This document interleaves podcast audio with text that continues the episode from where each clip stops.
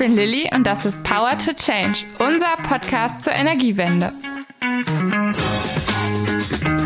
Klimaneutralität bis 2045? Eine gar nicht so leichte Aufgabe. Wir sind der Bundesverband der deutschen Industrie und wir glauben an Technologie und Innovation. Also lass uns doch mal gemeinsam schauen, was unsere Unternehmen sich so Schlaues ausgedacht haben. Wir freuen uns heute bei The New Martin Dehn von Airbus zu Gast zu haben. Martin forscht schon seit über 17 Jahren bei Airbus an Innovationen. Wir wollen heute einmal darüber sprechen, wie klimaneutrales Fliegen eigentlich funktionieren kann. Hallo Martin. Hallo Lilly, grüß dich, hallo. Ja, um ein bisschen warm zu werden, wollen wir mit äh, drei Sätzen zum Ergänzen einmal starten. Martin, die Zukunft der Mobilität wird klimaneutral. Klimaneutrales Fliegen ist das Wichtigste, was wir, glaube ich, im Rahmen des Paris Agreement äh, zu erfüllen haben. Und die deutsche Luftfahrtindustrie ist? Der wichtigste Stakeholder für uns als Unternehmen, äh, an dem Ganzen mitzuarbeiten. Ja, zunächst wollen wir etwas äh, zu deiner Person erfahren. Ähm, was motiviert dich denn jeden Tag bei deiner Arbeit? Ich bin ein sehr neugieriger Mensch. Also ich mag es, äh, äh, neue Dinge zu entdecken und äh, das ist auch das, äh, was mich motiviert, jeden Tag äh, an den Innovationen zu forschen, wie du es ja vorhin gerade gesagt hast. Unser Portfolio ist sehr, sehr breit. Wir machen sehr unterschiedliche Themen bei uns im Team. Und, äh, äh, und es ist halt äh, total spannend für mich zu sehen, welche Technologiefelder es eigentlich gibt und äh, mit welchen Technologiefeldern man sich beschäftigen kann, auch in Zukunft. Was fasziniert dich denn eigentlich am Fliegen? Also erstmal als, als kleines Kind habe ich immer so gen Himmel gestarrt und mir die Flugzeuge angeguckt und habe mir gewünscht, einmal da drin zu sitzen. Und ich habe eine kleine siebenjährige Tochter. Ähm, wenn ich die heute mit mir vergleiche, ich glaube, ich habe das, ich bin das erste Mal mit 21 Jahren geflogen. Das werde ich, glaube ich, nie vergessen. Und äh, meine kleine Tochter, die ist jetzt sieben und ist äh, mit sechs Monaten das erste Mal quer um die Welt geflogen.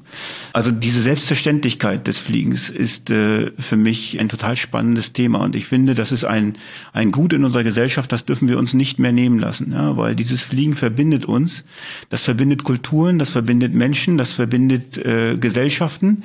Ähm, und äh, das ist eigentlich das Faszinierende am Fliegen, der Austausch zwischen den Kulturen, der Austausch zwischen den Menschen und äh, die unterschiedlichen Sichtweisen, die man bekommt, wenn man im Grunde genommen ein Weltenbürger ist und nicht jemand, der äh, nur hinter seinem PC sitzt. Ja? Kommen wir zum Thema Fliegen der Zukunft. Äh, wie wird sich deiner Meinung nach das Flugzeug in den nächsten 30 Jahren verändern? Ich glaube, hier ist nicht die Frage, wie wird, sondern wie muss. Ich glaube, das ist ein ganz, ganz entscheidender Punkt. Ähm, ganz einfach aus dem Grunde, weil, ich habe es schon ganz kurz erwähnt, äh, wir haben mit dem Paris Agreement ganz klare Klimaziele vereinbart. Und äh, diese Klimaziele müssen wir erreichen ja, bis 2030. Und äh, Airbus hat dazu natürlich nochmal gesagt, dass wir äh, Zero Emission erreichen wollen, ja, ähm, und das ist ein ganz, ganz entscheidendes Ziel für uns und deswegen muss sich ein Flugzeug in Zukunft in diese Richtung entwickeln. Äh, die deutschen Fluggesellschaften konnten ja seit 1990 ihre Energieeffizienz pro Flugkilometer erheblich verbessern. Ich glaube, es waren um die 44 Prozent.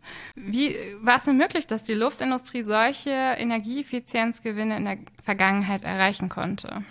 Jetzt ist es so, dass das Fliegen ist schon was ganz Besonderes am Ende des Tages, weil beim Flugzeug muss man äh, äh, nicht nur die Rollreibung überwinden, so wie im Automotive, ja, wo ich im Grunde genommen nur die Vor Vor Vorwärtsbewegung des Fahrzeugs antreiben muss, sondern beim Flugzeug muss ich zusätzlich noch die äh, Erdanziehung überwinden. Ja, das ist natürlich ein Bereich, der unglaublich gewichtssensibel ist. Ja, äh, das heißt also, äh, Gewicht spielt eine enorme Rolle. Ja, je weniger ich in die Luft transportieren muss, umso weniger Energie muss ich aufwenden. Und äh, aus dem Grunde forscht die Luftfahrt schon seit den letzten 100 Jahren daran, wie ich ein Flugzeug nur leichter machen kann. Das ist eigentlich eins der wesentlichen Elemente. Ja? Und äh, die Energieeffizienz beim Transportieren von, von Gütern in der Luft ist eigentlich das entscheidende Thema dabei. Äh, unterschiedliche Technologien haben sich, haben sich im Laufe der Zeit entwickelt. Ja? Natürlich im Wesentlichen die Antriebstechnologie. Antrieb ist immer ein ganz entscheidender Faktor beim Fliegen. Ja? Äh, wenn wir uns an die äh, frühen äh, 20er, 30er Jahre erinnern, wo wir mit Propellerflugzeugen geflogen sind, später dann mit äh, Jet Propulsion Antrieben, äh, dann ist genau die große Frage, was ist der Antrieb der Zukunft, ja, um äh, wirklich ein Flugzeug effizient zu betreiben. Es gibt da, glaube ich, kein äh, links oder rechts oder kein äh, right or wrong, wie wir das nennen, ja, sondern äh, es gibt eigentlich in meinen Augen eine Technologievielfalt, die wir berücksichtigen müssen, müssen für die Zukunft, ja. Und das haben wir auch in der, in der Vergangenheit schon gemacht, ja. Ähm, welche Technologieoptionen gibt es da hin zum nachhaltigen Fliegen und wann hebt das erste CO2-neutrale Flugzeug ab? Vielleicht fangen wir mal mit der, mit dem, mit der zweiten Frage an. Wann hebt das erste CO2-neutrale Flugzeug ab? Äh, ich glaube, das ist schon abgehoben, ja. Also, äh, wenn wir uns so eine kleine Pipistrel angucken, äh, die heute schon mit elektrischer Energie fliegen, fliegen mit einem kleinen Elektromotor, da kann ich natürlich aber nur ein bis vier Personen mitnehmen in so einem Flugzeug, ja. Also, das heißt, die Frage müsste eigentlich lauten, wann haben wir eine konventionelle Luftfahrt, die Zero Emission ist? Und da gibt's ja die ganz klare Agenda von Airbus, dass wir in 2035 mit einem, so einem Flugzeug, in der Lage sein wollen, zu operieren. Ja. Was für Technologien gibt's dahin auf dem Weg? Alles, was das Flugzeug leichter macht, ist ein ganz, ganz entscheidender Faktor dabei. Ja. Äh, Airbus ist zum Beispiel auch äh, äh führend im Bereich 3D-Druck. Ja. Ähm, äh, topologieoptimierte Bauteile äh, sind da zu nennen, ja, wo man versucht, äh, möglichst leichte Bauteile mit additiver Fertigung zu realisieren. Und, ähm, äh, und alles das, wie gesagt, was einen direkten Effekt auf das Gewicht des Flugzeugs hat, ist ein wesentlicher Baustein dazu. Man muss sich immer vorstellen, ich habe es ja vorhin schon ganz kurz erwähnt, Fliegen äh, bedeutet sehr viel Energieaufwand. Ja? Und äh, äh, heute passiert das mit Kerosin. Ja? Wir nehmen heute eine Menge Kerosin mit. Kerosin ist der größte Einzelkost, Einzelposten beim Fliegen, ja, ähm, den ich heute berücksichtigen muss. Äh, und das brauche ich einfach, um ein Flugzeug effizient oder oder überhaupt äh, vom Boden abzuheben. Ja. Und äh, aus dem Grunde ist alles das, was dazu führt, weniger Kerosin zu verbrauchen, ein wesentlicher Punkt dazu, im Grunde genommen das Fliegen effizienter zu machen. Vielleicht nochmal äh, konkret das Zero-Emission-Flugzeug, das Airbus präsentiert hat. Wie funktioniert das genau?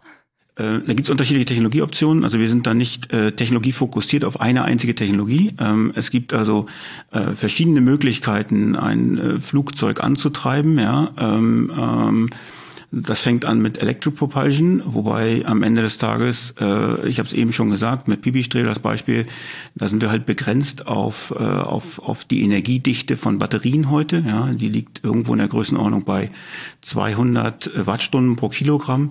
Das reicht natürlich nicht aus, um ein großes Flugzeug vom Boden zu erheben. Ja.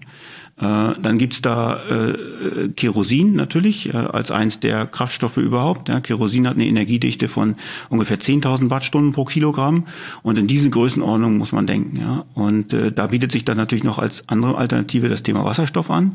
Wasserstoff hat eine Energiedichte von circa 33.000 Wattstunden pro Kilogramm und äh, in all den Bereichen forschen wir. Ja, äh, beim Thema Batterie, da könnte man sich vorstellen, dass vielleicht äh, Kleinflugzeuge damit äh, äh, sinnvollerweise fliegen könnten. Im Thema Kerosin muss man sich anschauen, was gibt es zu, für Alternativen zum herkömmlichen fossilen Kerosin. Ja, da gibt es zum Beispiel die Möglichkeit von sogenannten Sustainable Aviation Fuels, also ähm, äh, äh, synthetisch hergestellten Kraftstoffen oder auch Biokraftstoffen. Ja. Und beim Thema Wasserstoff gibt es natürlich auch wieder verschiedene Möglichkeiten. Zum einen das Thema ähm, äh, Brennstoffzelle, die dann äh, hybridelektrisch betrieben wird an Bord von Flugzeugen. Zum anderen aber auch natürlich ähm, äh, das Verbrennen von, von, von Wasserstoff in Triebwerken. Äh, sowas ist auch denkbar. Ja. Ähm, und dann kommt die große Frage beim Wasserstoff dazu, äh, äh, dadurch, dass Wasserstoff sehr voluminös ist. Ja. Wie speichere ich den Wasserstoff an, an Bord des Flugzeugs? Ja, und äh, da gibt's halt die Möglichkeit, entweder gasförmig oder halt flüssig. Wenn ich ihn flüssig speichern will, dann brauche ich natürlich wieder die dementsprechende Kühlkette, weil Wasserstoff natürlich äh, äh, nur bei hohen Minusgraden äh, im Grunde genommen äh, äh, flüssig wird. Ja. Ja, also die Zukunft des äh, klimaneutralen Fliegens ist bunt.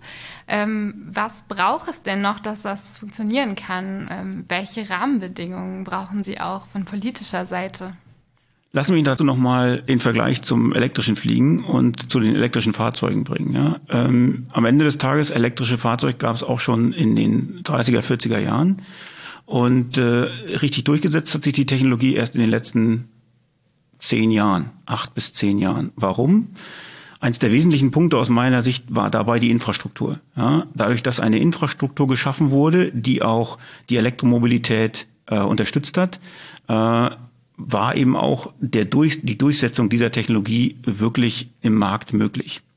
Und genauso, wenn ich das jetzt übertrage auf unsere Industrie, ist das genau das Gleiche. Das heißt also, äh, äh, die, die, die Realisierung dieser, dieser, dieser Technologien hängt auch ganz massiv von dem Invest in die Infrastruktur ab. Ja, also äh, man muss wirklich versuchen, langfristig die Infrastruktur aufzubauen. Und das ist nichts, was man äh, in ein, zwei, drei, vier Jahren realisieren kann, sondern das ist etwas, äh, wo wir die in Dekaden denken müssen. Ja, also äh, eine, äh, eine Infrastruktur, die äh, klimaneutrales Fliegen ermöglicht, ist etwas, was man langfristig aufbauen muss. Und wie ist das jetzt eigentlich in der Corona-Situation? Also ich meine, wir sind ja jetzt in Zeiten äh, von Reisebeschränkungen, da ist von Fliegen ja gar nicht die Rede. Ähm, ist Corona für die Forschung am klimaneutralen Fliegen ein Problem? Äh, da, da sage ich nur, never waste a good crisis. Ja, am Ende des Tages ist es so, dass, dass Airbus schon weiß, diese Krise jetzt auch für sich zu nutzen. Ja, und äh, das ist genau die richtige Zeit äh, äh für Veränderungen und das ist genau die richtige Zeit, auch in neue Themen zu investieren. Und genau das tun wir auch. Ja, wir haben ganz klar beschlossen, dass wir an unserer Strategie langfristig ein grünes Flugzeug bis 2035 in den Markt zu bringen festhalten und wir all unsere Forschungsaktivitäten äh, oder 80 Prozent unserer Forschungsaktivitäten in dem Bereich auf alle Fälle weiter äh, vorantreiben. Eine letzte Frage hätte ich noch. Äh, was würden Sie jungen Menschen raten, wenn sie die Zukunft der deutschen Industrie mitgestalten wollen? Wir haben relativ viel mit jungen Leuten zu tun. Ähm, in meinem Bereich äh, haben wir regelmäßig Studenten und äh, ich finde immer wieder die Kreativität der jungen Leute extrem wertvoll. Und ich kann mich erinnern, wir hatten mal einen Studenten bei uns, äh, der ein komplett neuartiges Flugzeugkonzept vorgestellt hat, äh, eine Art äh, äh, V, was, was fliegen konnte. Und äh, viele Leute haben über ihn gelacht am Anfang, aber er hat dann in sehr, sehr viel mühevoller Kleinarbeit dargestellt, wie eine Performance von so einem Flugzeug aussehen könnte.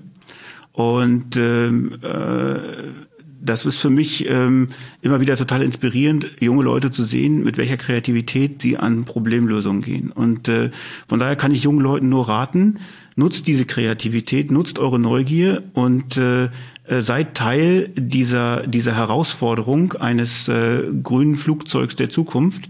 Und äh, äh ja, be befasst euch mit den Themen und äh, kommt, kommt mit neuen Ideen und Lösungen gerne an uns heran wir haben gehört, das CO2-freie Fliegen wird bunt aussehen, in einem bunten Mix sich gestalten. Und ähm, wir sind gespannt auf alle Technologie-Innovationen, die da noch auf uns zukommen. Vielen Dank, Martin Dehn. Dankeschön. Das war Power to Change, der Podcast zur Energiewende vom Bundesverband der deutschen Industrie. Ihr wollt keine Folge verpassen? Dann abonniert jetzt unseren Podcast-Channel The New auf Spotify, Apple Podcasts und wo es sonst überall Podcasts gibt.